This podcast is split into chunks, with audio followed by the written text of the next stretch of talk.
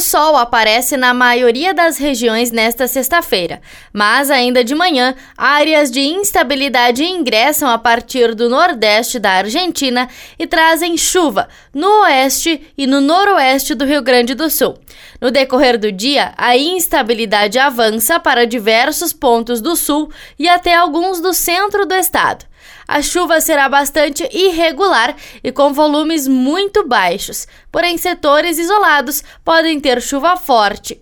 Em cidades mais a nordeste, como na Serra e na Grande Porto Alegre, o dia é de sol e nuvens, com forte calor à tarde, mas previsão de chuva apenas no sábado. Em Porto Alegre, os termômetros variam entre 19 e 32 graus. Já na Serra Gaúcha, a mínima fica na casa dos 16 e a máxima chega aos 29 graus.